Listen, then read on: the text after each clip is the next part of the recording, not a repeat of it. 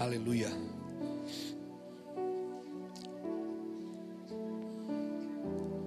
Santo. Santo Deus. Ninguém é como você, Jesus. Ah, ninguém é como você.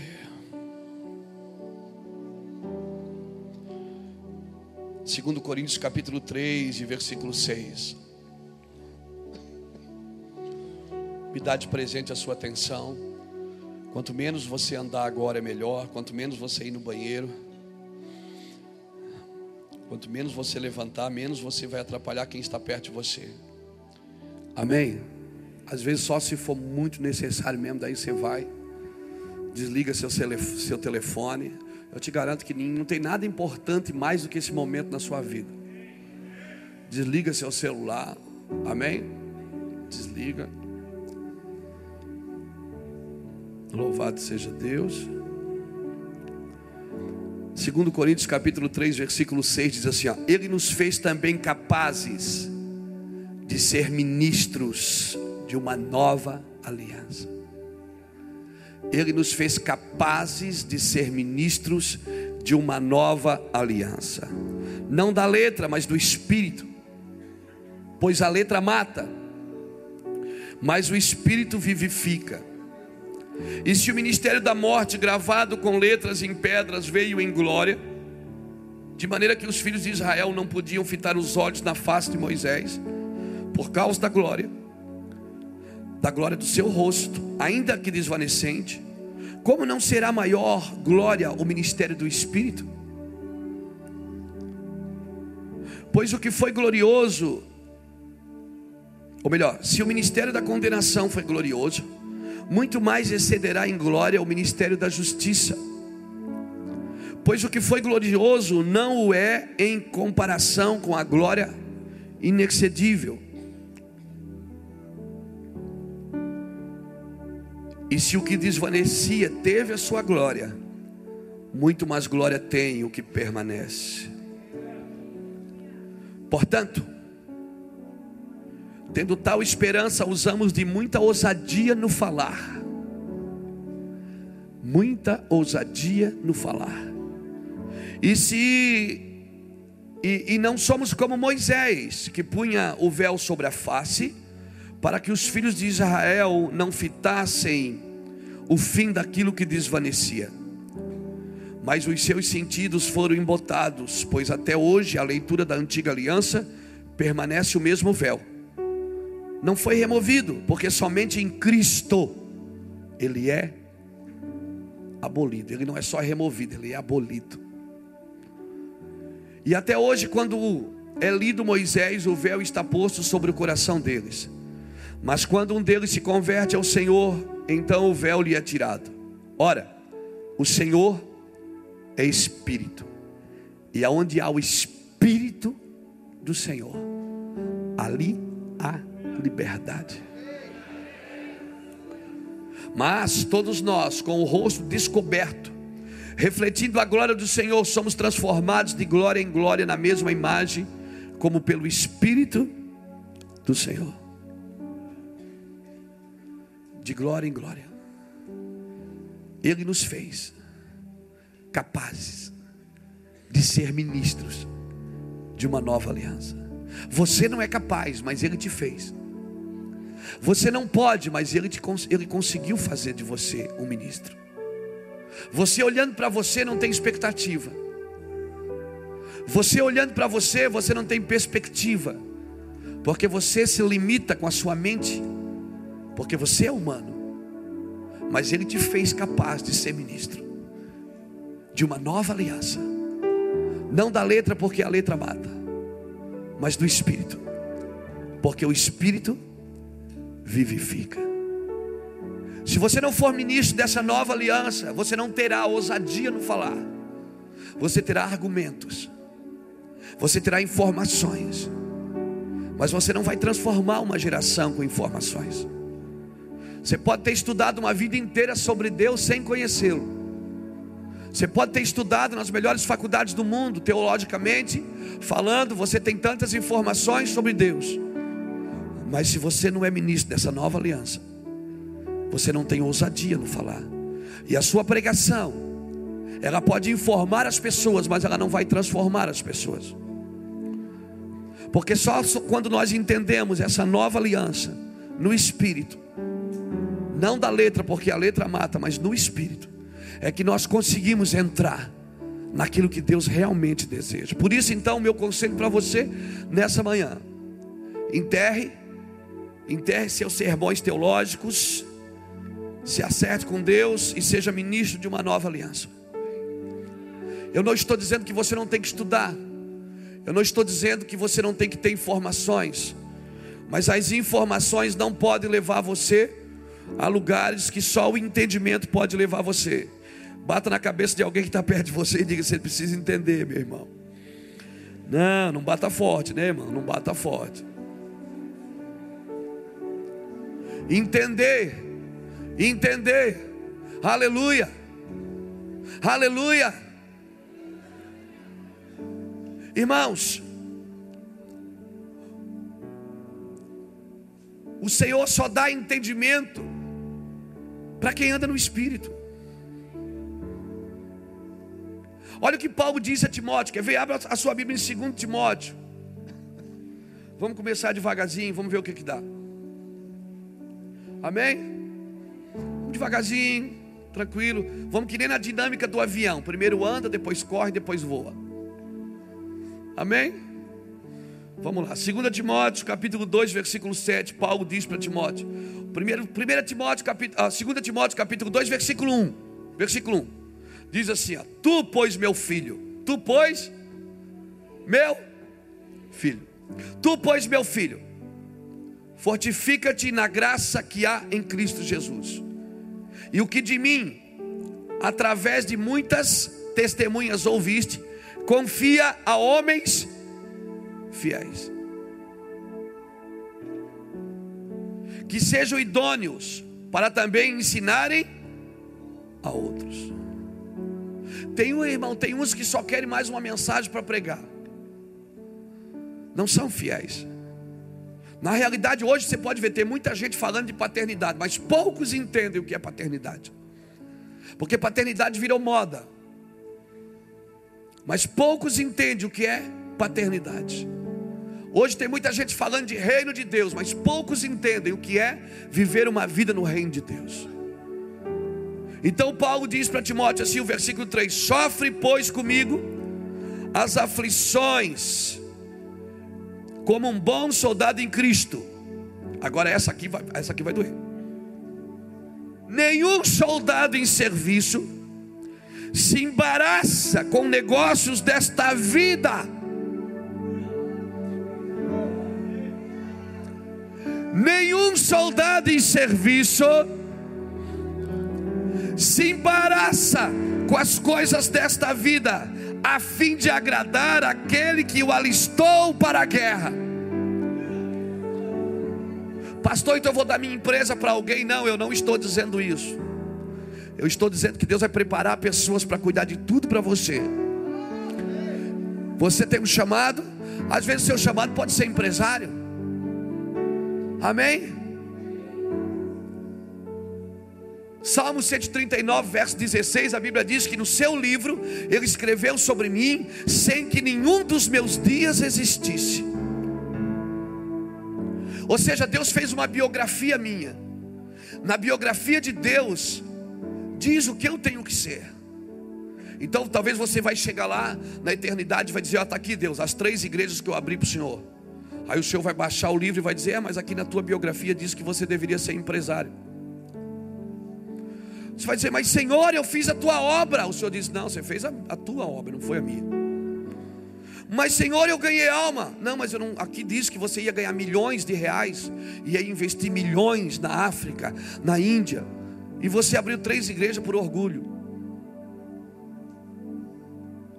Mas Senhor, e o outro vai chegar e dizer, viu Senhor, quanto eu investi no reino? O Senhor disse, é, mas aqui diz que o Senhor ia, você ia ter uma igreja na Somália. Não é o que você quer fazer para Deus, é o que Deus quer que você faça para Ele. Deus não comissionou empregados. Jesus, quando pisou na terra, ele não veio preparar servos para trabalhar para Deus. Para trabalhar para Deus já tinha os anjos. Ele veio deixar o Pai, ele veio fazer o Pai conhecido, que a vontade do Pai fosse estabelecida. Deus não te chamou para trabalhar para Ele, Ele te chamou para trabalhar com Ele. Você não tem que trabalhar para Deus, você tem que perguntar para Deus: Deus, o que, é que o Senhor quer que eu faça? O que, é que o Senhor quer que eu faça? Não, mas eu estou fazendo a tua obra. Às vezes não é a obra de Deus, é a sua obra. E eu vou te falar: quando você faz a obra de Deus, você não cansa. Você vai cansar quando você fizer a sua obra. A bênção do Senhor enriquece e não acrescenta dores, querido. Quanto mais você prega, mais você tem vontade de pregar. Com voz ou sem voz, falta a voz, você faz mímica. Mas você vai estar tá lá. Porque, aleluia. Porque você foi chamado para isso. Você, foi, você não cansa quando você está no circuito de Deus. No circuito de Deus o pneu não gasta. Aleluia.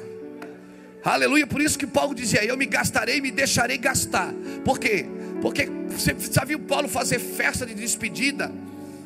Estou morrendo, vou morrer, aleluia. Se alegrem comigo no céu, porque eu estou morrendo. Não, alguém precisa, alguém precisa dar glória a Deus. Alguém precisa entender o que eu estou dizendo. Nenhum soldado em serviço se embaraça com os negócios dessa vida a fim de agradar aquele que o alistou para a guerra. Igualmente, o atleta não, não é coroado se não lutar legitimamente. O lavrador que trabalha deve ser o primeiro a gozar dos frutos. Considera o que digo, porque o Senhor te dará entendimento, hein? Diga para alguém que está do seu lado, considera o que Deus está dizendo para essa geração, porque Deus vai te dar entendimento de tudo. Aleluia. Diga para a pessoa que está do seu lado: não é só conhecimento, não é só sabedoria, é entendimento. Conhecimento é informação. Não adianta eu ter a informação correta sobre algo se eu não entender como que isso deve ser feito. Sabedoria é a aplicação que eu tenho que fazer algo. Agora não adianta eu entender. Eu preciso compreender o modo que Deus quer que eu faça aquilo que Ele me diz para fazer. Aleluia. Porque Deus é detalhista. Saul desce lá, me espera sete dias. Sete dias. Me espera lá. Espera eu chegar. Quando eu chegar, eu vou sacrificar e você vai ser abençoado. Saul esperou os sete dias, mas ele percebeu que o povo estava se dispersando. E por causa do povo, para não perder o povo, ele perdeu o destino. Você quer perder o povo ou quer perder o destino?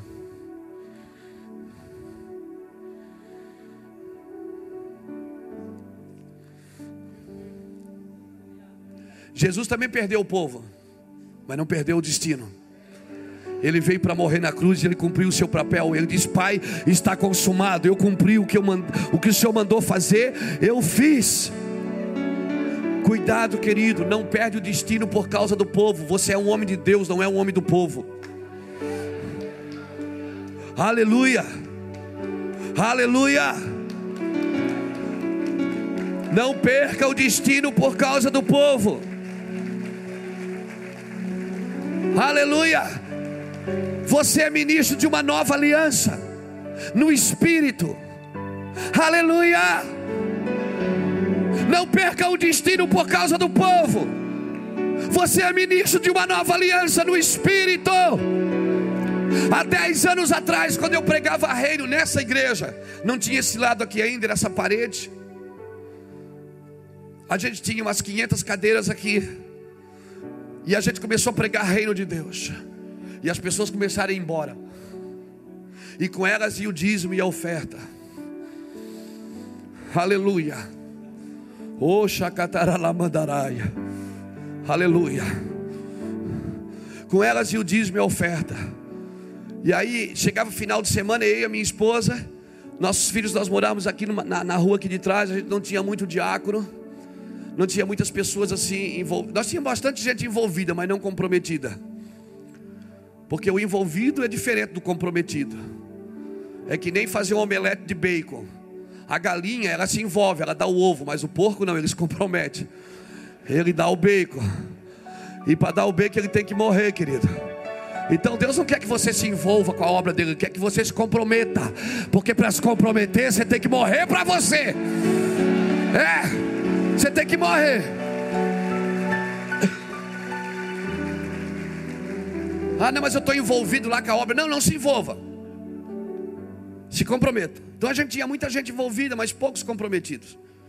Então, domingo à tarde, a esposa e as crianças nós vinham limpar a igreja. Quantas domingo à tarde a gente veio aqui limpar a igreja, as cadeiras, passar o pano no chão. E a gente, sempre, toda semana eu me lembro que a gente tirava umas 30 cadeiras e espalhava para ficar bastante.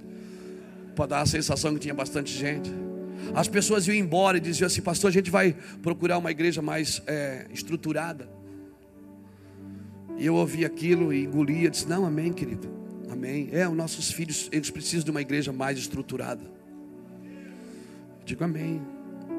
Alguns obreiros diziam para mim, pastor, vamos trazer fulano de tal.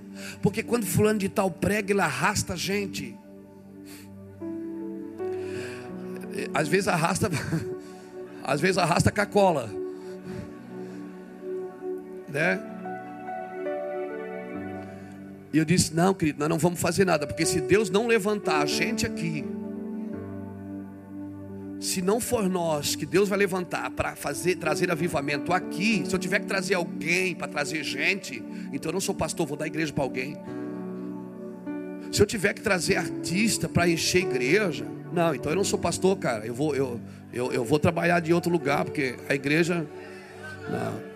Irmãos, o nosso retiro está cheio de, de. não, tem mais, não tem mais um monte de gente procurando. Sabe quem é os pregadores? Somos nós. Os mané aqui é os mané. Amém? Louvado. E por causa disso a gente consegue levar pessoas que não conseguem pagar às vezes, porque a gente não precisa pagar para ninguém vir.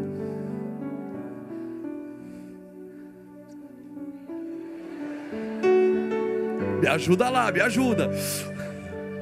Me ajuda que está estreito. Mas Jesus precisa fazer uma obra nessa nação. Eu sei que a gente mexeu no abelheiro esses dias. Mas já todo mundo se manifestou. Você viu, 95% das pessoas se manifestaram. O cara está preso ali, quer se manifestar e não tem coragem. Então vamos dar coragem para ele.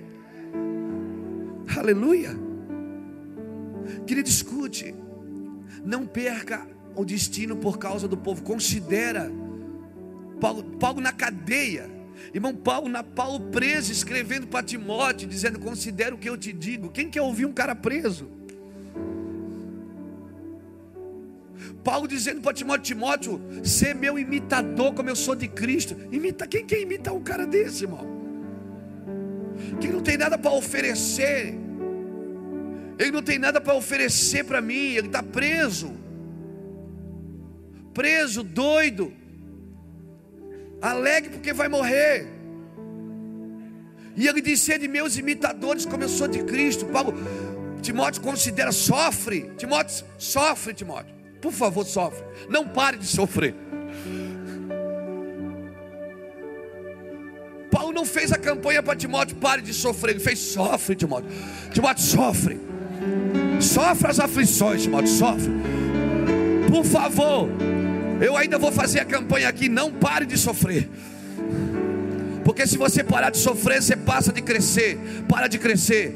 E se você parar de sofrer, você vai parar de crescer. E se você parar de crescer, amém. Você vai se ensoberbecer, querido. Você vai ficar soberbo. De vez em quando tem que vir um. Essa palavra existe? Soberbecer? Não? Tá. Glória a Deus. Obrigado. Sabe por que, que tem muita gente grande porque parou de sofrer. Porque não sofre mais, nem por ele e nem pelos outros.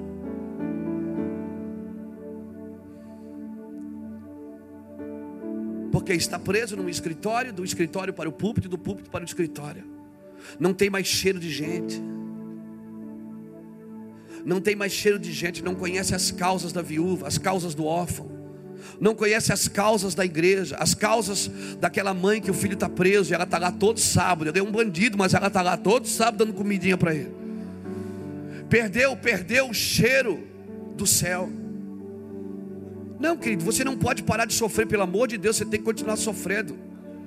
Eu gostaria que você sofresse um pouco mais, para dar valor, porque eu vou te falar uma coisa: o que não te custou nada, você não valoriza. Por isso, que antes da ressurreição tem cruz. Aleluia. Por isso que você tem que levar a sua cruz. Porque a cruz ninguém pode te ajudar, só cabe um, é você. Essa cruz é sua, cidadão.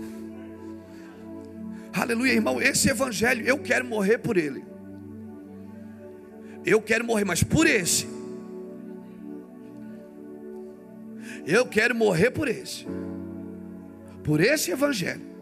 Esse evangelho genuíno. Irmãos, por favor, querido. Você é ministro de uma nova aliança. Moisés, quando ele descia do monte, a Bíblia diz que o rosto dele resplandecia. Gênesis, não, Êxodo 34 diz isso. Que o rosto dele resplandecia, mas Moisés não sabia. Só que daí o povo ficava com medo dele. E aí, quando o brilho ia embora, Moisés, para o povo continuar com medo, ele botava um véu. E aí o povo achava que o brilho estava ali ainda, mas não estava mais, já tinha desvanecido. Moisés não botava o véu por causa do brilho, ele botava porque o brilho já tinha ido. Moisés não botava o véu porque a glória estava ali, é porque a glória já não estava mais. Não use de artifício, irmão, para se mostrar espiritual para alguém. Se você ler Hebreus capítulo 3, abra lá comigo, que eu não vim aqui para falar mal de Moisés. Coitado de Moisés, não tem nada com isso. Mandei abrir aonde? Hebreus. Hebreus. Hebreus capítulo 3. Olha o que diz. Oh Espírito Santo, obrigado por estar aqui nesta manhã conosco.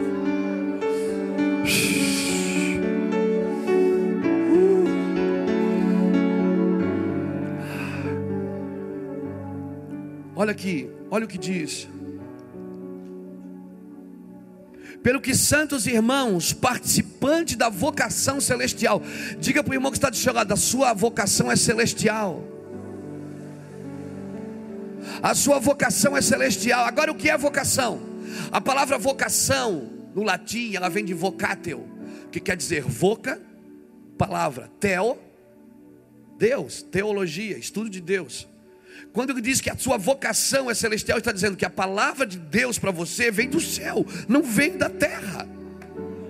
Não foi nenhum homem que te escolheu, foi Deus. Quando é um homem que te escolhe, ele se sente dono de você. Mas quando é Deus que te escolhe, ninguém pode parar o que Deus começou na sua vida. E Deus vai agregar com você pessoas que vão entender isso. Então ande com pessoas que celebrem a sua vida, não que se aproveitam do seu dom. Ande com pessoas que celebram a sua casa, a sua família. Olha o que ele diz aqui: pelo que, santos irmãos, participantes da vocação celestial, considerai a Jesus, o apóstolo e sumo sacerdote da vossa confissão. Ele foi fiel ao que constituiu, como também o foi Moisés em toda a casa de Deus. Agora leia o versículo 5. Moisés, na verdade, foi fiel em toda a casa de Deus, como? Como? Para testemunho das coisas que havia de anunciar. Mas Cristo, como? Como? Sobre a sua própria casa. Essa casa somos nós. E se tão somente conservamos firmes a confiança e a glória da esperança até o fim. Até o fim. Diga para alguém que está do seu lado: não permita que o serviço te roube da herança. Você é ministro de uma nova aliança. Aleluia. Moisés colocava o véu por quê?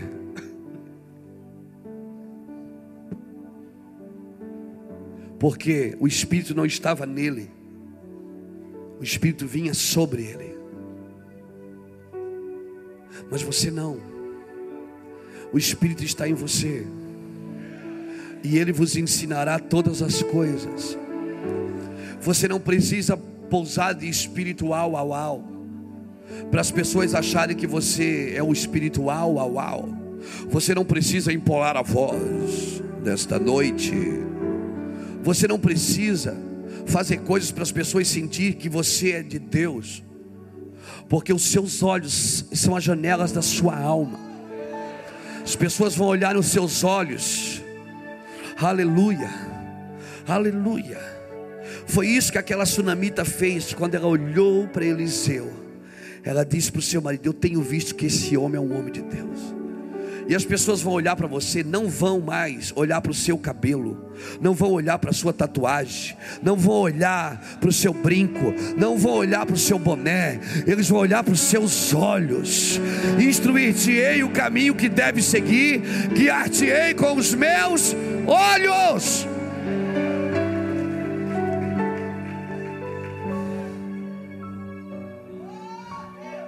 Olhar para você. Aí você vai conseguir servir as pessoas que estão nas ruas. Porque quando você passar pelo viciado, você vai olhar para ele e dentro dos olhos dele você vai ver o espírito que um dia Deus soprou nele. E é ali que você tem que entrar. Por isso não adianta fazer cultinho de entretenimento para as pessoas virem para a igreja. Você tem que entrar no espírito delas. Você tem que olhar, fitar os olhos para ela e dizer: Cara, o que, que é isso?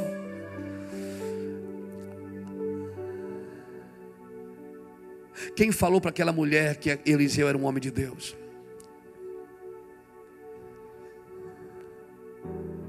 Ela disse para o marido: Tenho visto que esse é um homem de Deus.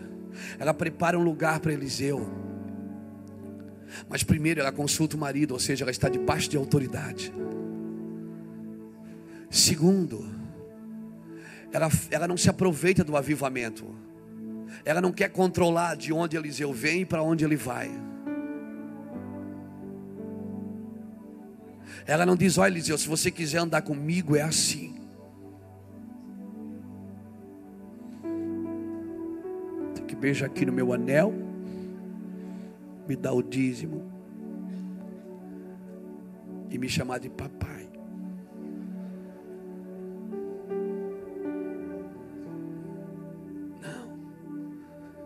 Ela não queria nada. Quando Eliseu perguntou para ela, mulher, você tem ajudado tanto a gente, o que, que a gente pode fazer por você?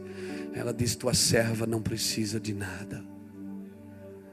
Porque ela não tem interesse pessoal quando ela ajuda alguém. Segundo, ela constrói um ambiente para aquele homem. Um ambiente, ela coloca uma cama, uma mesa, uma cadeira e um candeeiro. Cama fala de descanso, mesa fala de comunhão. Por isso que ele vai preparar a mesa na presença dos seus inimigos. Você vai servir seus inimigos. Porque só assim juntarás brasa viva sobre a tua cabeça. Se teu inimigo tiver fome, dá para ele de comer. Se ele tiver sede, dá para ele de beber. Depois ela botou uma cadeira, não foi um trono. Foi uma cadeira. Uma cadeira é um lugar de simplicidade, porque hoje você está sentado aí, amanhã é outra pessoa que está. E ela colocou um candeeiro, um lugar de revelação. E é isso que nós, como Ministério Mevan, queremos fazer por você, querido. Não queremos controlar sua ida ou sua vinda. Nós queremos só construir um ambiente. Um ambiente para que você pare ali, descanse, tenha comunhão. Seja simples. E tenha revelação profundas da palavra de Deus. Mas eu volto a repetir. Cuidado, Não perca o destino por causa das pessoas. Não perca o destino por causa do seu ministério. Cuidado com os bajuladores. Elogio é bom, irmão, mas a bajulação não. Aleluia. Não, você não entendeu. Elogio é bom, mas bajulação não. Amém. A quem gosta da bajulação é a sua alma, é a sua carne. O seu espírito não gosta. Abra sua Bíblia comigo em Atos capítulo 16.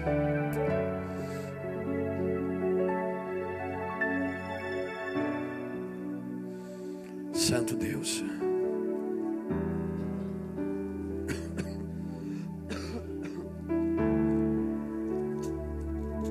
Atos capítulo 16.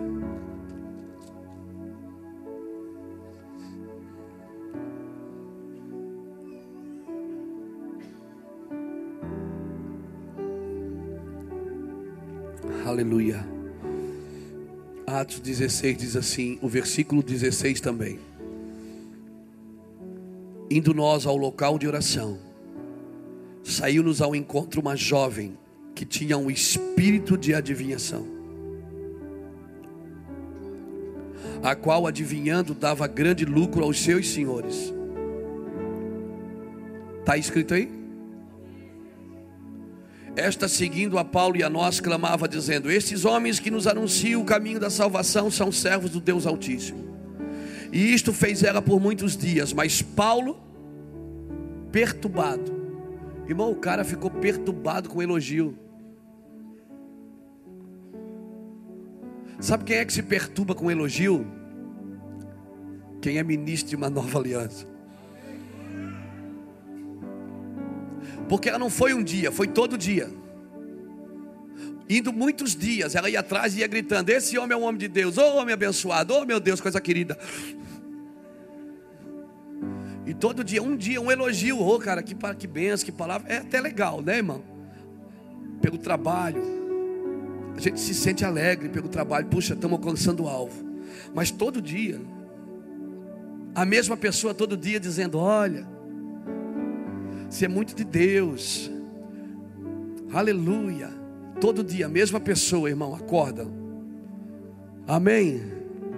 Ela indo todo dia. Paulo estava indo aonde? Onde é que eles estavam indo? No lugar de oração. Algumas traduções dizem no lugar de adoração. Eles estavam indo lá adorar a Deus. Eles estavam indo lá buscar Deus. Eles estavam indo.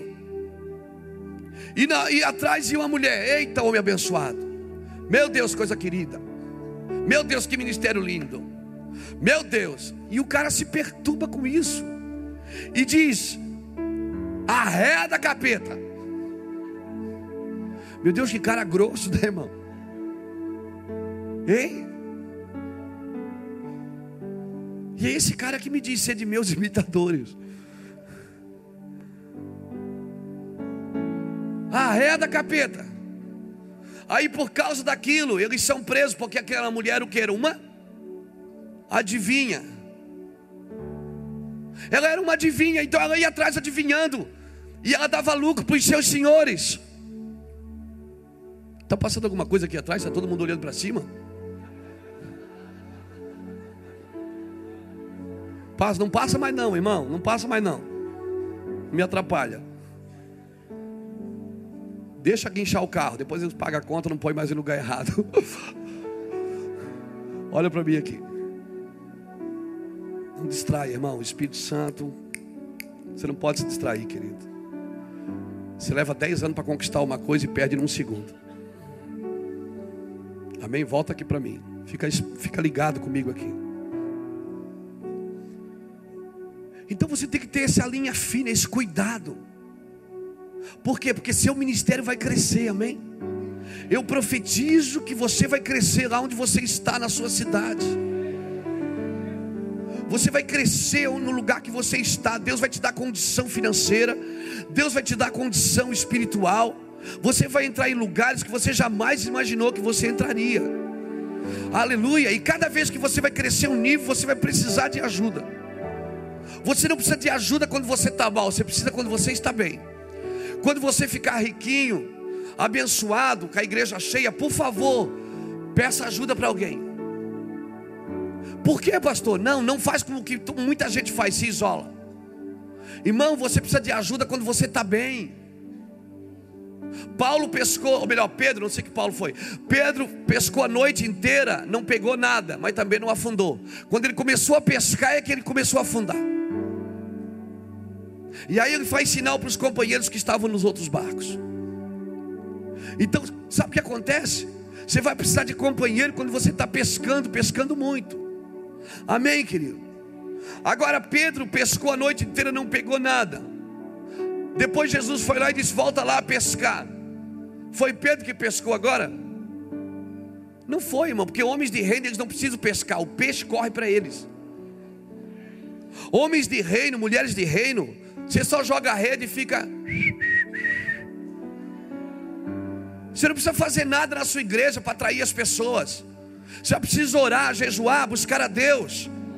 Não mude, não mude os artifícios. Os peixes vão pular na sua rede. Deus vai dar umas ordens para os cardumes e vai dizer assim: ó, vai para lá. Pula naquela rede. No mesmo lugar que o cara pescou e não pegou, agora Deus dá uma, uma ordem para os peixes e diz: na rede desse cara aí. Então, por favor, guarde os seus artifícios, os seus argumentos, as suas estratégias, irmão. Chega de estratégia nessa nação. Meu Deus, que mania que brasileiro tem de buscar tudo lá fora. Chega de estratégia, irmãos. Estratégia para encher igreja. Você não aguenta ficar com uma igreja de 50 pessoas. Sabe o que a Bíblia diz para você? Cada um ande no nível de fé em que recebeu. Anda nesse nível que Deus vai acrescentar a cada dia, querido. Você quer fazer alguma coisa para encher a igreja? Vou te dar uma ideia. Para tuas campanhas lá. A, a, a, a, campanha da vitória, tu faz o dia da derrota. Diz assim: nós vamos perder tudo por amor a Jesus. O dia da vitória, você bota o dia da derrota. O dia do milagre, não tem aquela, aquela tarde, a tarde do milagre. Você faz a tarde da aflição. Nós vamos passar a tarde inteira orando e jejuando a Deus. Pastor, mas o povo vai embora. Graças a Deus. O povo vai embora, pastor. Glória a Deus. E se o povo for embora, como é que eu vou pagar aluguel? Aí eu não vou conseguir. Daí você fecha a igreja. Aí, aí, aí é porque você não tem chamado.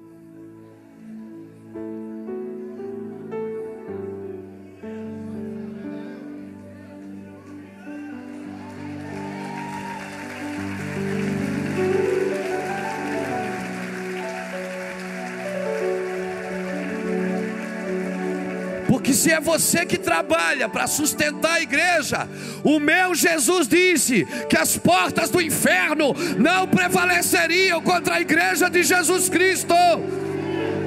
Não prevaleceriam em área nenhuma, o pecado não reinaria nela, a miséria não reinaria nela, a enfermidade não reinaria nela, nenhum poder das trevas tem poder para fechar a igreja de Jesus.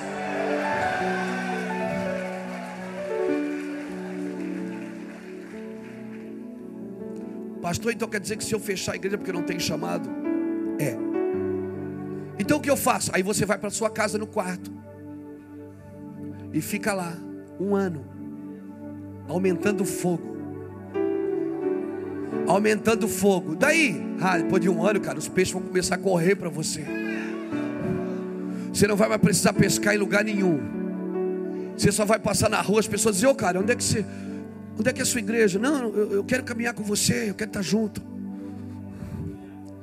Irmão, eu ligava a pessoa na rua, eu não tinha, eu não tinha nem o ministério Mevan. O Gladys está aí, eu vi o Gladys aqui, cadê o Gladys? O Gladys, primeiro membro do Mevan. Eu estava na rua, ele passou por mim, senhor pastor Luiz, eu quero caminhar contigo. Eu disse, não, Gladys, mas eu não tenho igreja. Não, mas eu, eu, eu quero andar contigo. Eu liguei ele na calçada. Eu disse, eu te ligo no meu ministério. Irmão, E foi uma ligação tão grande que ele não desgruda de mim. Até hoje. Tá ligado mesmo. Senão vou ter que desligar na alma esse negócio. Depois foi o Marcão. Lembra do Marcão e da Suzy? Marcão e a Suzy estão na rua. Eles para a moto e desce da moto que guarda-roupa de seis portas. Ô pastor, quero andar contigo, cara. Eu digo, tá, mas eu não estou com igreja, Marcão. Não, não, mas quando tu abrir, quando é que tu vai abrir? Eu quero andar contigo, eu quero, eu quero que tu me dê cobertura. Eu digo, tá bom, dá mão. Foi assim que começou. O problema é que você começa pelo salão e não pelas pessoas. Você primeiro abre o salão.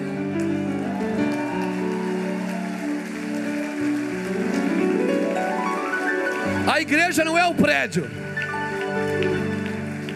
A igreja não é uma organização, é um organismo.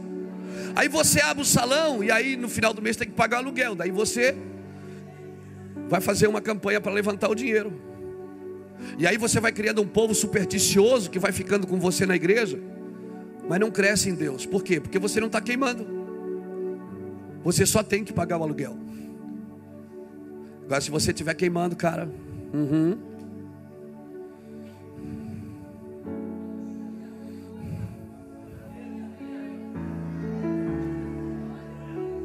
Estou te dando receitas para ser ministro de uma nova aliança.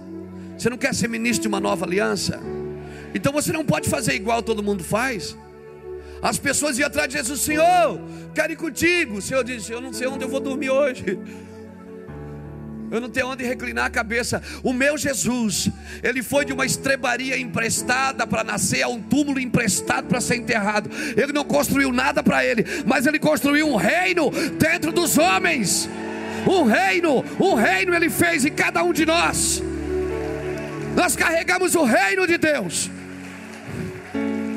E aí, irmão, qualquer lugar que se você entende que o problema é que você quer ir na igreja, você não quer ser a igreja.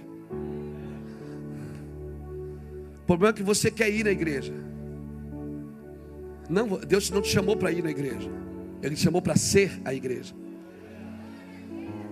Você é um, o templo do Espírito, não é a prisão do Espírito. Aleluia. Aí a mulher ia atrás de Paulo, querido, que ministério lindo. E Paulo disse: está amarrado. Que bicho grosso, irmão. Para trás de mim, cão. Aí ele foi preso. Prenderam Paulo e Silas. E o que é que eles começaram a fazer? Por que, que eles começaram a adorar? Porque quando tudo começou, eles estavam indo no lugar de adoração. Não é porque mudou o ambiente, mudou o propósito.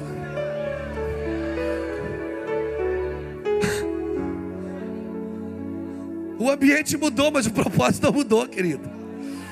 Eu sou crente na África, sou crente na Europa, sou crente no rádio, sou crente na televisão, eu sou crente na favela, eu sou crente no púlpito ou na cadeira.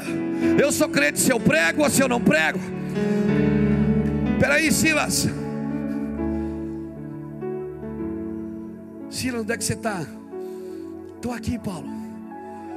O que é que nós vamos fazer? Silas, o que é que nós íamos fazer? Nós estávamos indo no lugar de oração e de adoração. Então, Silas, puxa um dó maior aí. E sabe o que acontece? A Bíblia diz que eles começaram a cantar e os outros presos escutavam. Cara, isso é tremendo. Isso é tremendo. Você sabe quando você está vivendo um avivamento? Porque não são as suas portas que abrem, é a porta de todos que estão perto de você.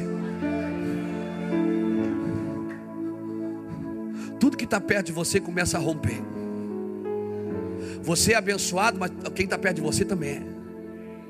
Não é você é rico e todo mundo que está perto de você é pobre. Não é você é milionário e todo mundo que está perto de você está passando necessidade. Isso não é evangelho, querido. Evangelho é ter tudo em comum. Se eu vou adorar, minha adoração tem que abrir também a sua porta. Aleluia. Não permita que o ambiente atrofie o seu ministério. Irmão, nós estávamos na Europa semana passada. Eu vou te falar, me deu saudade de vocês. Daquele povo que diz: Aleluia!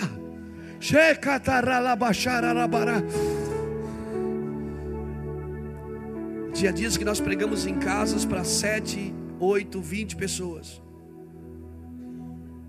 Teve um dia que nós estávamos na casa do pastor Denis, lá no Mevan de Malmo. E eu abri a minha Bíblia, o meu iPad com um monte de mensagens, disse: Eu vou pregar sobre isso hoje. Sentamos e começamos a pregar, ministrar a palavra. E sabe aquela coisa assim, difícil, que não rasgava. Aí o Espírito Santo falou assim para mim: ah, Você é ministro de uma nova aliança. Foi lá que Deus falou isso para mim. Seja diferente. Não tenha medo de ser o Luiz Hermínio. Não tenha medo de ser aquele cara que andava de bicicleta. Não tenha medo de ser aquele cara que às vezes falava português errado e tinha que perguntar para alguém se estava certo. Não tenha medo de ser você mesmo, você não tem que ser outra pessoa, porque Luiz, a minha unção, ela vem na sua identidade. Se você tenta ser alguém que você não é, eu não posso te usar. Sabe o que eu fiz na hora, cara? Eu comecei a chorar e disse para todo mundo: senta no chão, vou sentar no chão. Tirei todo mundo da cadeira, sentei tudo no chão, fechei a Bíblia. Porque se você não é uma carta viva, não adianta ter a Bíblia. Eu não quero só pregar o que Daniel fez, o que Moisés fez. O que eles fizeram foi para o tempo deles, e é muito bom. Mas existe uma, uma nova aliança, agora hoje, dia 7 de setembro de 2013. Hoje Deus quer fazer uma coisa diferente. Eu respeito Daniel, eu respeito Moisés. Eu respeito todos os homens da Bíblia porque eles são influências para mim. São influências, mas a minha referência é Ele. É Ele. É Jesus. É só Jesus.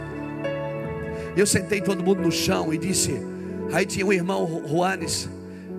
Ele é um sueco. Ele disse assim: Pastor, eu quero falar em línguas. Ele disse: É, eu quero, mas eu não consigo, não consigo.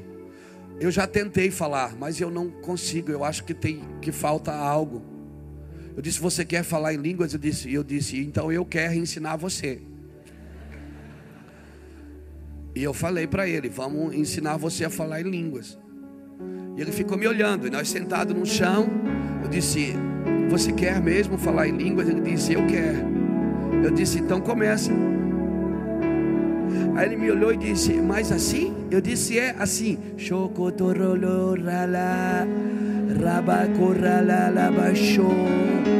Ele disse: Mas aí eu, vou, eu não vou estar imitando você. Eu digo: Eu não falo. Você está falando português. Você não está me imitando, está?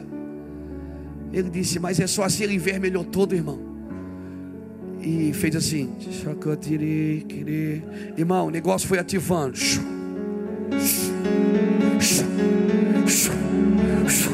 Daqui a pouco ele estava com a mão para cima. E aí, duas mulheres que estavam perto dele começaram a orar em línguas também. Apenas queime, apenas queime, apenas queime. Queime apenas, apenas isso. Deixa ele ser Deus através de você. Irmãos, foi tremendo aquele dia. Ali eu entendi que eu não tinha que ir para a Europa pregar informações acerca de Deus. E nós ficamos 15 dias, foi tremendo. Seis pessoas aceitaram Jesus, e nove foram batizadas com o Espírito Santo. Uau, 15 dias, uau, 15 dias, 15 dividido por 6 dá 2, sobra 3, dá 2,5. A cada dois dias e meio, um era batizado. Não, a cada dois dias e meio a gente ganhava um.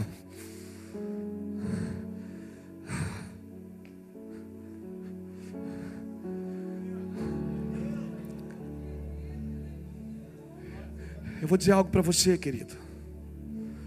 Ande na unção que Deus te chamou e ande no nível que Deus te chamou. Não acelere as coisas. Não seja quem você não é.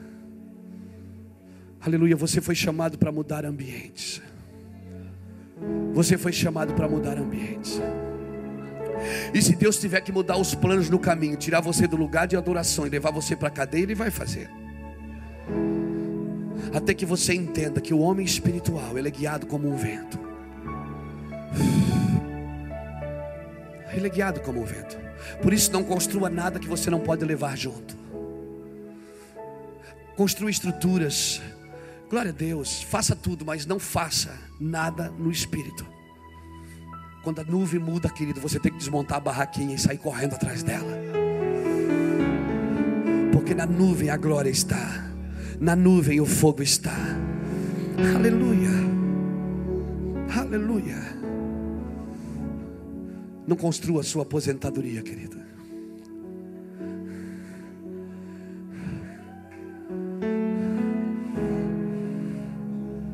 Se você trabalha só para se aposentar, sua mente é muito pequena.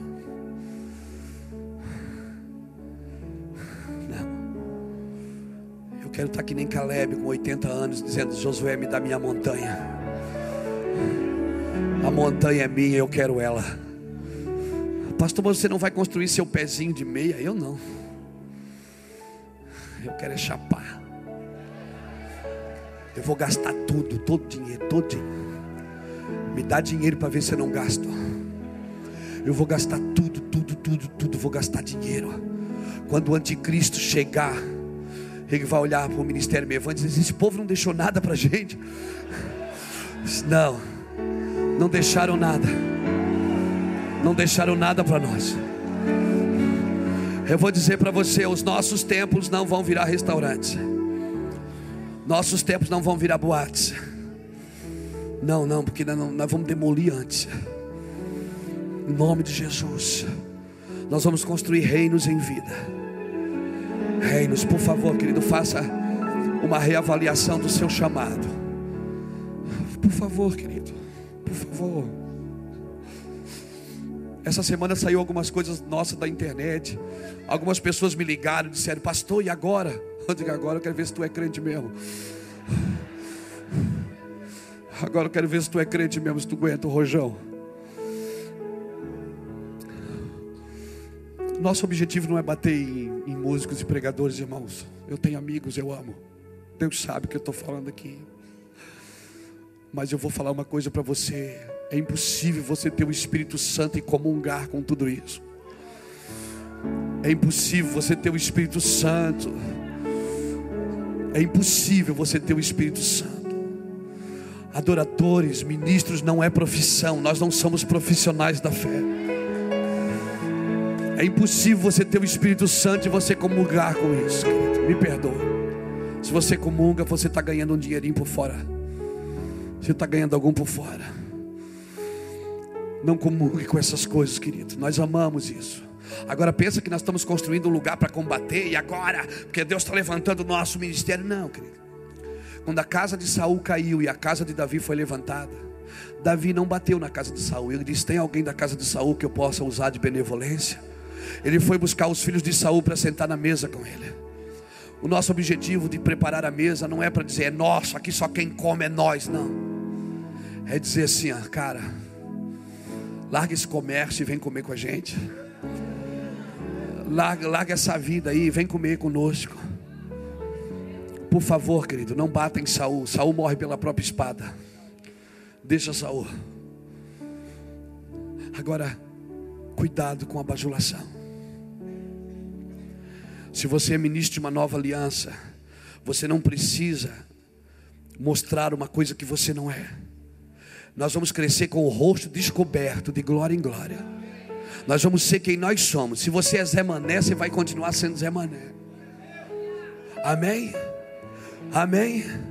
Aleluia. Não é um PR na sua frente, um AP que vai mudar o seu conceito. Amém? Louvado seja Deus. Irmão, eu conheço gente Conheço gente, irmão, que, que era aqui da favela, que comia na merenda da escola, naquela caneca laranjada, tomava Nescau na hora do recreio, aquele bolachão mata-fome. Quem lembra disso? Agora o cara está de calcinha apertadinha, hum? chamando as irmãzinhas de vaso, vasinho. E chamando isso de glória de Deus, cara, isso não é glória de Deus. O ambiente muda, mas você não pode mudar o propósito. Ah, eu andava de bicicleta, agora eu ando de caminhonete, mas a sua, o seu bumbum tem que estar tá, tá se lembrando da bicicleta direto. Se eu fosse você, até comprava uma bicicleta para você se lembrar quanto dói.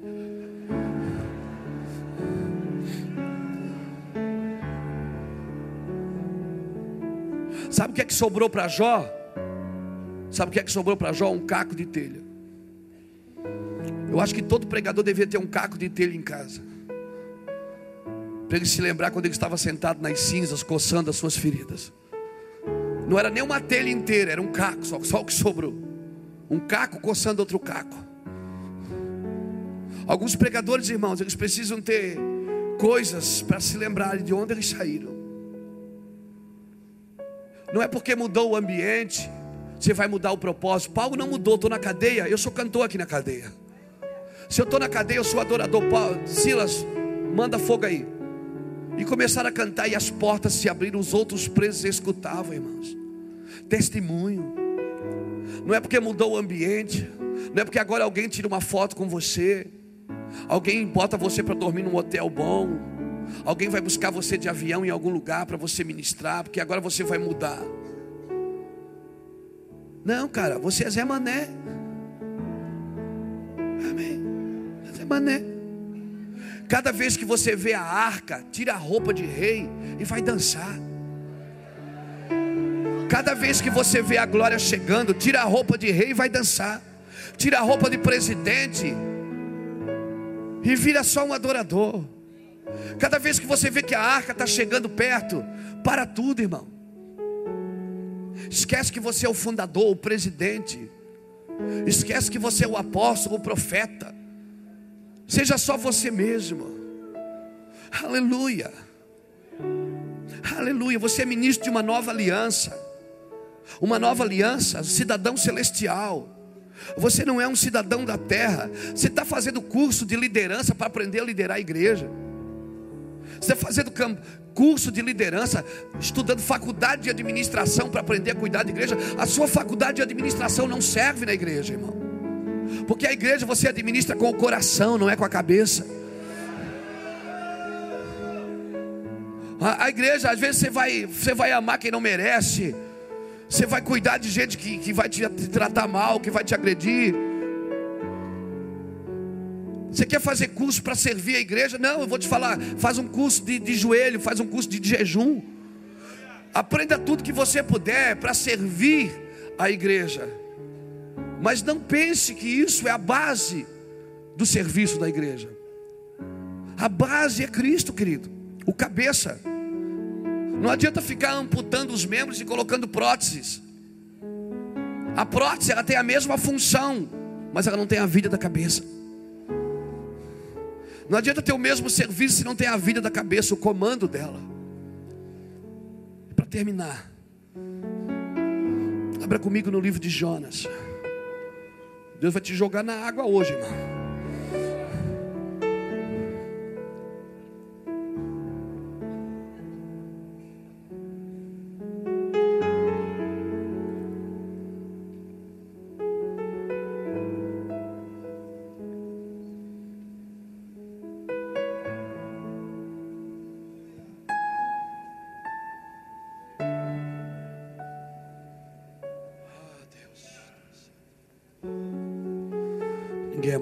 Você, Jesus. Ninguém é santo como você, Jesus. Ninguém é maior do que meu Senhor. Digno de glória, digno de honra, digno de poder, digno de louvor, digno de domínio. Ai, ai, ai. Meu Deus, quem é como o Senhor? Quem é como Ele? Ninguém é como Ele. Ninguém pode dar o que Ele só Ele pode dar a você. Não espere mais nada, querido, já está em você. A unção já está aí. Ela se renova a cada manhã, ela espera que você.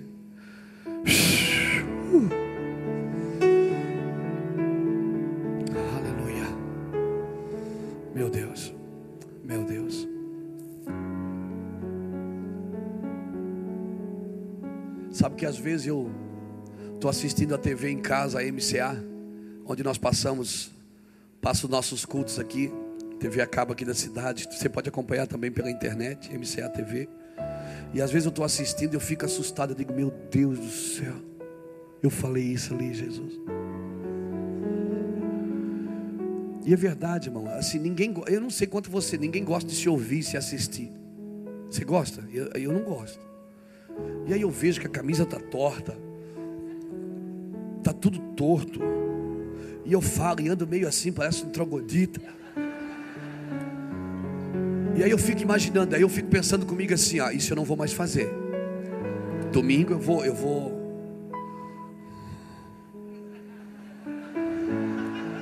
Eu vou melhorar essa minha postura. E aí muda o cabelo, tá aqui para frente, né? Esse meu cabelo corte piscina. Tá cheio, mas dá para ver o fundo. E aí, verdade, eu fico assistindo e fico pensando, cara, mas eu, eu acho que eu falei isso errado.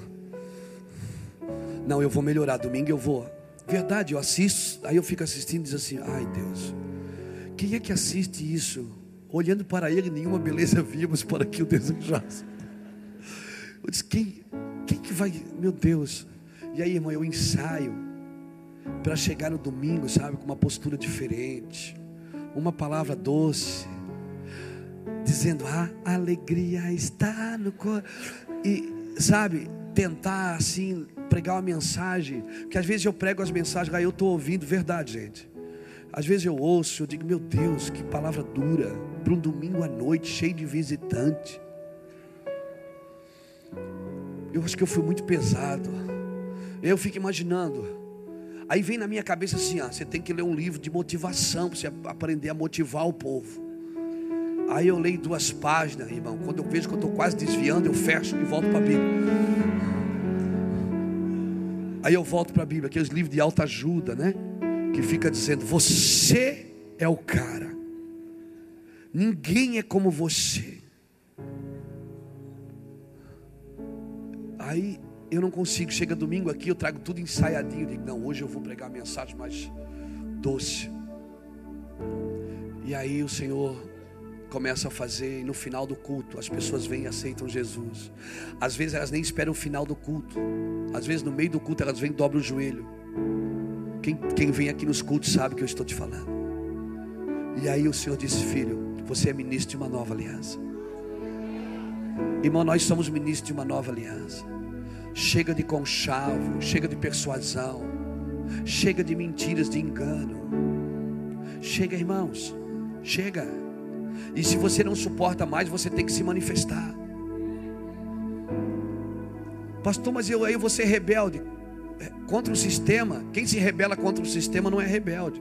Você é rebelde quando você se rebela contra o reino. Amém.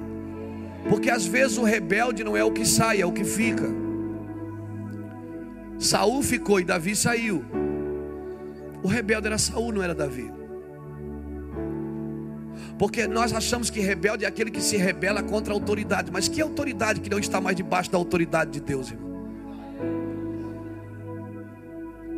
Toda autoridade é constituída por Deus, mas e se ela não estiver mais debaixo da autoridade de Deus? Se ela estiver fazendo as coisas que ela sente de fazer e eu tenho que obedecer isso?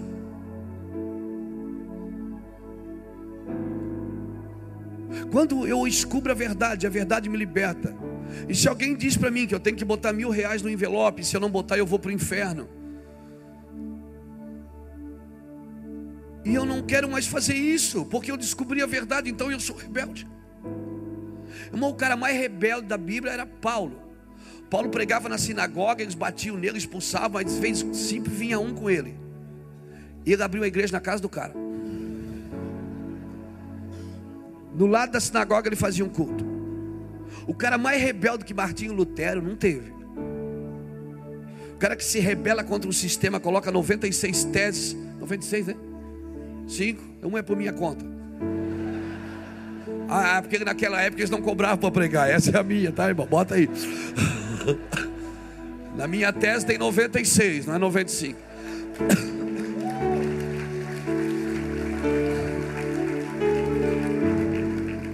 rebelde que se rebelou contra o sistema, irmãos. Foi chamado de imoral, de ladrão, procuraram ele para matar. Então é assim, essa estigma.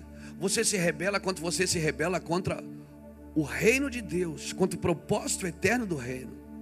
Agora, se rebelar contra o sistema, o sistema corrupto, que não tem mais nada de Deus. Irmão, olha para Jonas. Vamos lá. Veio a palavra do Senhor a Jonas, filho de Amitai, dizendo: Levanta-te e vai à grande cidade de Nínive e clama contra ela, porque a sua malícia subiu a mim. Mas Jonas se levantou a fim de fugir de diante da face do Senhor para Tarsis, desceu a Jope, onde achou um navio para ir a Tarsis, pegou a sua, pagou a sua passagem, embarcou nele a fim de ir com eles para Tarsis, para longe da presença do Senhor. Sabe o que me assusta? É que quando a geração pedia um sinal para Jesus, dizia assim: Jesus, dai-nos um sinal. Jesus dizia: Eu não vos darei sinal nenhum a não ser o sinal de Jonas. Amém? E qual era o sinal de Jonas? Se você ler Mateus 12, deixa eu ler aqui para você, não precisa ler não. Eu leio aqui para você, a gente já ganha tempo. Mateus capítulo 12, e o versículo 38, diz assim: Então alguns escribas e fariseus lhe disseram, mestre, gostaríamos de ver da parte algum sinal. Mas ele lhe respondeu: Uma geração má, adúltera, pede sinal.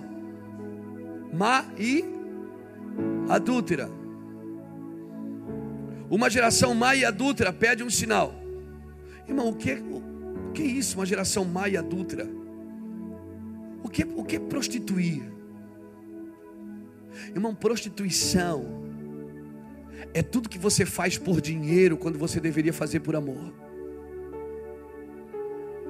Eu não estou dizendo que você que trabalha no reino de Deus não é digno do seu salário. Eu não estou dizendo que nós devemos atar a boca do boi que debulha. Eu não estou dizendo que você que vive, que serve o altar, que não deve viver do altar. O que eu estou dizendo é que quando você coloca um preço nisso, para fazer alguma coisa para Deus, você está prostituindo. Isso é prostituição. Porque quem cobra pela noite da intimidade é prostituta, não é noiva. A prostituta que cobra.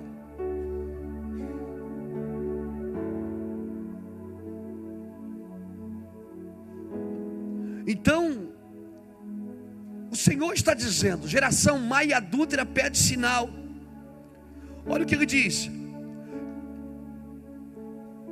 Porém, não se lhe dará outro sinal, senão o profeta Jonas. Pois, como Jonas esteve três dias e três noites no ventre do grande peixe, assim estará o filho do homem três dias, três noites no seio da terra. Os ninivitas ressurgiram no juízo com esta geração e a condenaram, pois se arrependeram com a pregação de Jonas.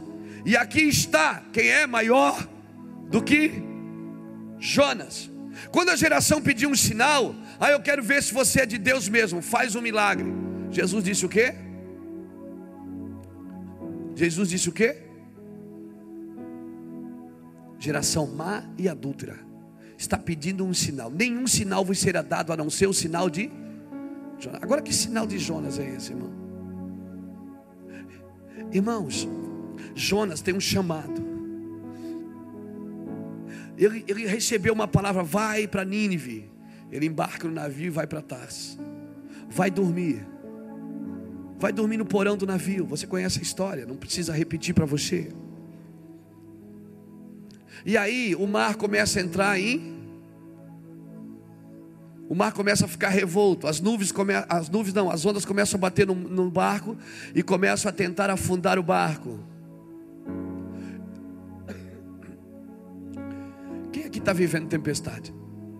Não, seja sincero, quem está vivendo tempestade? Você tem que analisar a tempestade que você está vivendo. Porque tem tempestade que a gente vive por causa da obediência. Tem tempestade que a gente vive por causa da desobediência. Por exemplo, a tempestade de Jonas foi da desobediência. Deus manda ele para um lugar e ele vai para outro. Deus diz: Não, cara, você tem que voltar.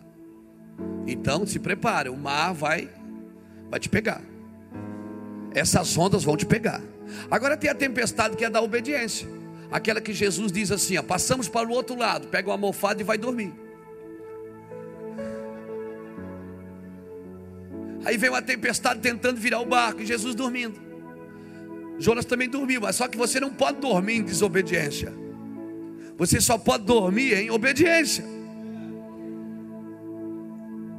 Então Jesus foi dormir e os discípulos lá atribulados: Senhor, Senhor, não te importa que perecemos? Jesus, se fosse eu que levantasse, dizia: Não.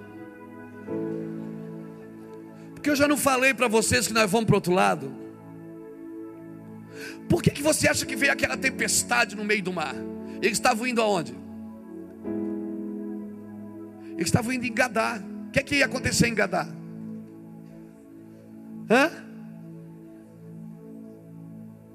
Eles iam libertar um cativo.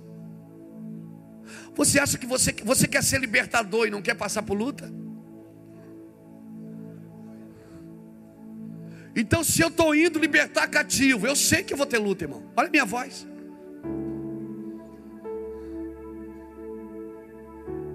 Só que você não pode entrar em lugares altos como esses de qualquer jeito. Por isso que Deus precisa a tempestade sempre vem antes de você chegar no lugar, no objetivo. Porque quando chegou no objetivo, Jesus teve que expulsar demônio, fazer alguma coisa?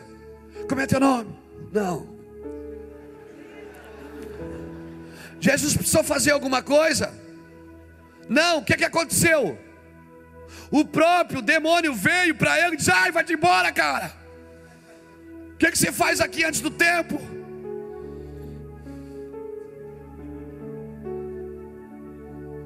Ele não fala nada. Ele diz: solta ele, diabo. Solta ele. Ele vai lá libertar aquele cara. E o cara quer vir embora com ele. O cara diz: Não, deixa eu ir contigo. Ele diz: Não, fica aí. Fica aí.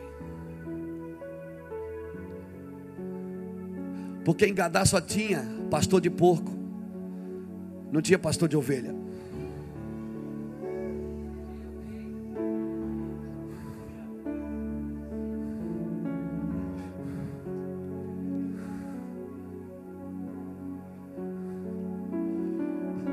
Jesus vai nos lugares levantar os seus representantes. Lá só tinha criador de porco, não tinha pastor de ovelha. E Jesus diz assim: ó, fica aí, prega para tua casa, prega para tua família, levanta o ministério, você é livre, cara. Quer um conselho de amigo? Não muda, não, fica aí.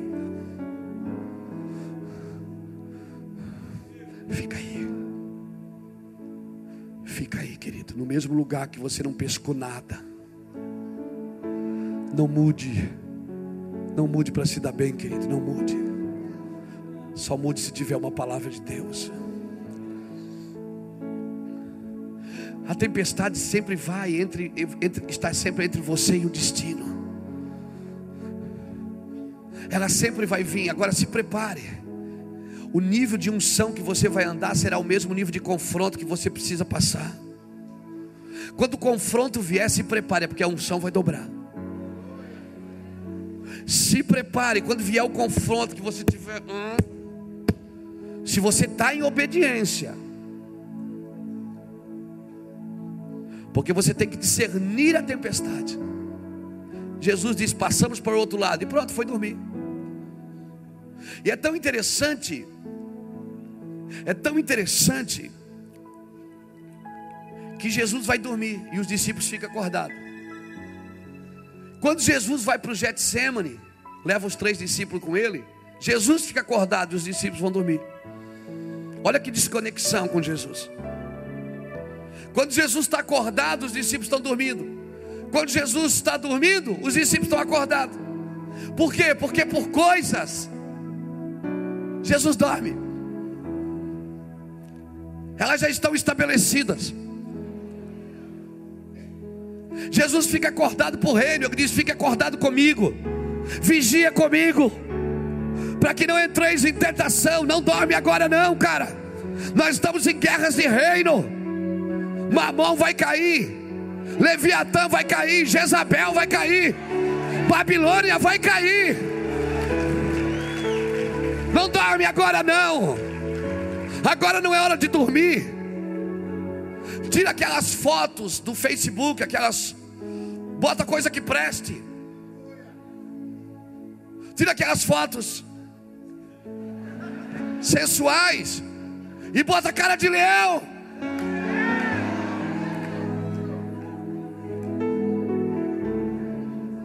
Não deixe a internet virar infernet na sua vida. Por quê? Porque nós estamos numa guerra agora. Nós estamos numa guerra e numa guerra nós não podemos dormir. Davi, não fique em casa em tempo de guerra, Davi, você vai cair. Não fique em casa em tempo de guerra, Davi, você cai.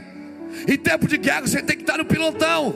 Você tem que estar na frente. Um, dois, um, dois, um, dois. Na frente. Tempo de guerra não se brinca, não se dança. Se dança na hora da colheita. Quando ele vê o trabalho das suas mãos, ele ficará satisfeito. O sinal de Jonas que nós precisamos ter agora, nessa geração, qual é? Primeiro, se Deus te mandou para um lugar, não vá para outro. Segundo, assume a culpa. Quando todo mundo diz, meu Deus, por que essa tempestade? Tenha coragem de dizer, por causa de mim. Talvez alguns de vocês vão ter que sentar com seus filhos e pedir perdão para eles. E dizer, filhos, me perdoe, eu quase desviei. Obrigado pelo seu amém. Talvez você vai ter que sentar com a sua liderança e dizer, filhos, eu, eu, eu, eu confesso para vocês que me, eu, eu, eu tinha uma ambiçãozinha escondidinha aqui. Eu queria ter a maior igreja da cidade. Só para pisar naquele cara da onde eu saí. Chegou a hora de nós sermos claros com Deus. Seja o vosso sim, sim, e o vosso não, não. Ou seja, o sim da boca tem que ser o sim do coração. O não da boca tem que ser o não do coração. Você não pode falar sim aqui fora e não falar sim aqui dentro. Quando você disser sim com a boca, o seu coração tem que fazer assim. Seja real, não seja ideal. Não procure ser o pregador ideal, seja real. Deus procura homens e mulheres reais, sinceros. Seja quem você é. Aleluia.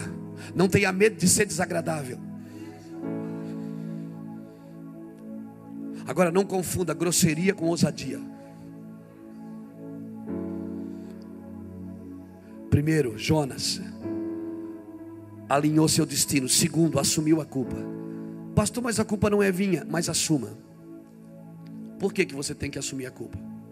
Porque na hora que você assume a culpa, você já é liberto. Porque Jesus já levou a culpa na cruz. Ele não levou a justificativa. Se você é aquele que fica se justificando, Jesus não pode te ajudar. Quem é bom de justificativa não é bom de arrependimento. E a palavra do reino é: arrependei-vos. Pastor, mas eu já me arrependi de tudo. Então se arrepende pela sua família, se arrepende pela sua cidade, peça perdão pela sua cidade, peça perdão pela sua nação. Aleluia, aleluia. Não adianta você andar com uma plaquinha na rua dizendo fora presidente, fora governo. Não adianta. Você tem que ir para aquele que tem o poder de colocar e tirar é aquele que tem poder. Quando Pilatos falou para Jesus: Eu tenho poder para te, para te matar ou te fazer, deixar viver. Jesus disse: Nenhum poder tu terias, se o meu pai não tivesse te dado. E para encerrar, irmãos, Jonas, ele reconheceu que seu destino estava errado, ele assumiu a culpa. E terceiro, ele disse: Me jogue na água. Pode me jogar. Mas você vai morrer. Não, me joga. Nesse café, nessa manhã, querido, a minha oração para você é você pedir para Deus, Senhor, eu desisto. Eu não vou mais pagar minha passagem, eu não vou mais entrar no navio errado, eu não quero mais, eu quero jogar a toalha e dizer: me jogue na água. Porque se você peça, pede para alguém, me joga na água, sabe o que acontece? O próprio Deus se encarrega de levar você para o destino correto. Minha oração para você aqui nessa manhã cristã é que você tenha coragem de pedir para Deus e Deus, acabou. Até aqui eu consegui do meu jeito. Mas agora, Senhor, me joga na água. Me joga na água. Você precisa daqueles três dias ali, nas entranhas. Você vai precisar de três dias, só você e ele.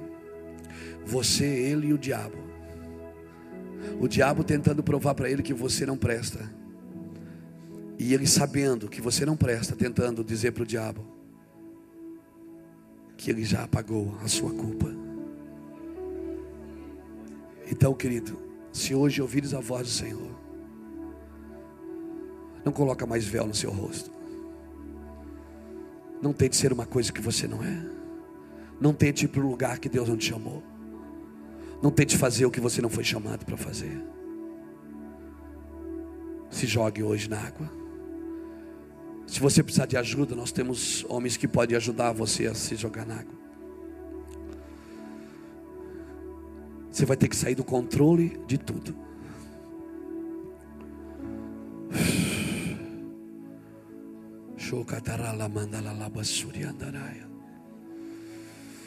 É, já está doendo, né? Eu sei que está. Não faça contas. Se você fizer contas, você está pego.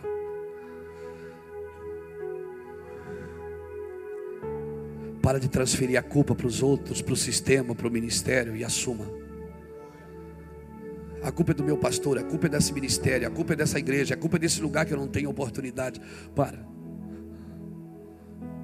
Assume, peça para os seus companheiros de viagem, diga, por favor, alguém me joga na água, porque eu preciso voltar para o meu destino correto. Eu sou ministro de uma nova aliança, eu não sou ministro do sistema. Por isso o sistema não tem nada para me ensinar. Por isso eu não aprendo com pregadores do sistema, irmãos. Eu não quero saber quantos passos para a vitória. Eu quero ter uma vida de aflição, uma vida de guerra, uma vida de tempestades, porque eu sei, se eu estou em obediência, eu vou dormir no meio da tempestade. Essa tempestade não vai me parar. Aleluia. Todo barco que Paulo entrou afundou. Toda cidade que Paulo entrou, ele foi apedrejado, ou foi expulso, ou teve que ser escondido, ou apanhou até quase morrer. Mas eu quero dizer também que toda cadeia que Paulo entrou, ou a porta abria, ou os guardas se convertiam. A guarda pretoriana de Roma se converteu. Todo mundo que colocavam perto de Paulo, irmão, se convertia. Abre espaço nesse altar aqui, porque vai faltar espaço, irmão. Vai faltar espaço, porque tem alguns Jonas aqui que Jesus vai jogar na água. Me ajuda, irmão. Vocês que não querem ser jogados na água, chega um pouquinho para trás. Senta um pouquinho atrás, senta aqui no altar se você quiser, não me atrapalha não. Mas você que quer dizer assim, cara, eu cansei. Eu não vou mais me esconder no porão do navio, não. Eu não vou mais dormir, eu sou ministro de uma nova aliança. Eu não vou mais colocar véu no meu rosto. Eu sou assim. Eu sou assim. Eu sou assim. É assim que eu sou, é assim que Deus me chamou, eu não posso mudar. Eu sou assim, esse cara mal acabado. Nós temos que pregar. E olha, tem uma coisa. Vou dizer uma coisa para a equipe aqui, ó. Isso vai pegar vocês também, tá? Vai, você, vai pegar você. A hora que você começar a pregar sobre casamento, na revelação que Deus te deu, você vai ver o que é bom também. Na hora que você começar a pregar libertação na visão que Deus te deu, você vai ver o que é bom. Na hora que você começar a pregar paternidade, vocês vão ver o que é bom. Na hora que os músicos começarem a fazer o que Deus chamou eles para fazer e, e, e entrar nesse lugar, vocês vão ver o que é bom, cara. Vocês vão ver o que é bom. E nós não vamos diluir a palavra. Por isso nós precisamos estar encharcados de quebrantamento. Nós precisamos estar quebrantados, porque nós não podemos machucar, nós temos que amar. Nós temos que ser, ó, sobe aqui no altar, sobe, fica aqui também, ó, vem para cá, vem, vem. Sobe aqui, deita. por favor, se você quer dobrar o joelho, não achou lugar, procura o altar.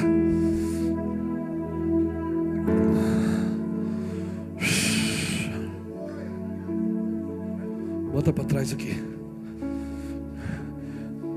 Amém. Irmãos,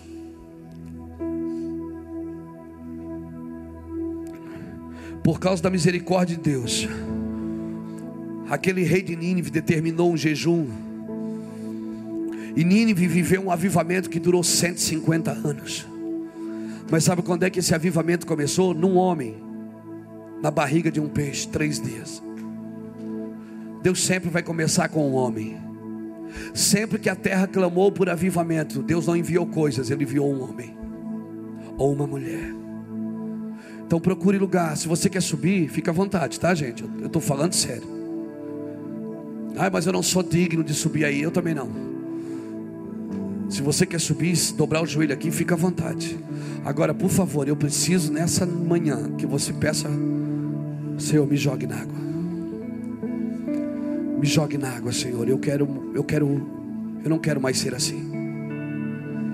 Me joga na água. Peça para os companheiros, me joga na água que o Senhor vai se encarregar de te pegar.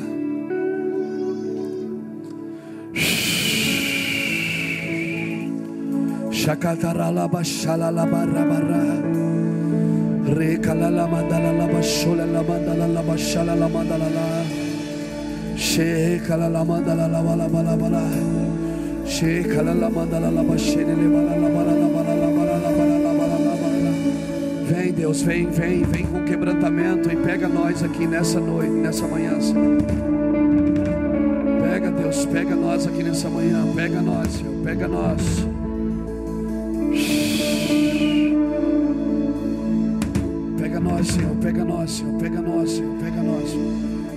Abre um caminho aí no meio, abre um caminho aí no meio. Abre um caminho aí no meio.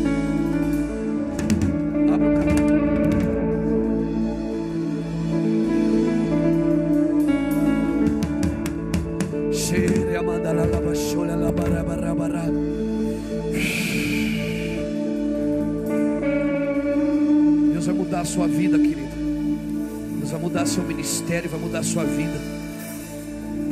Oh, existe a igreja que você sonha. Existe a unção que você sonha. Existe o ministério que você sonha.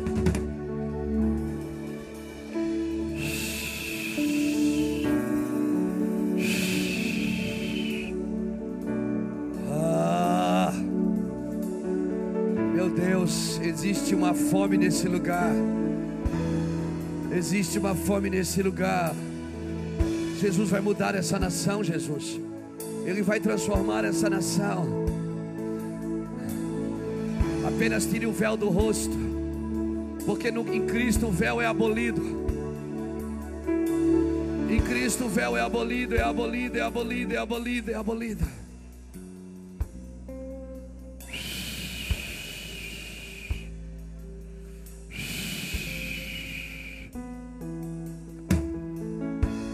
Adorar o Senhor.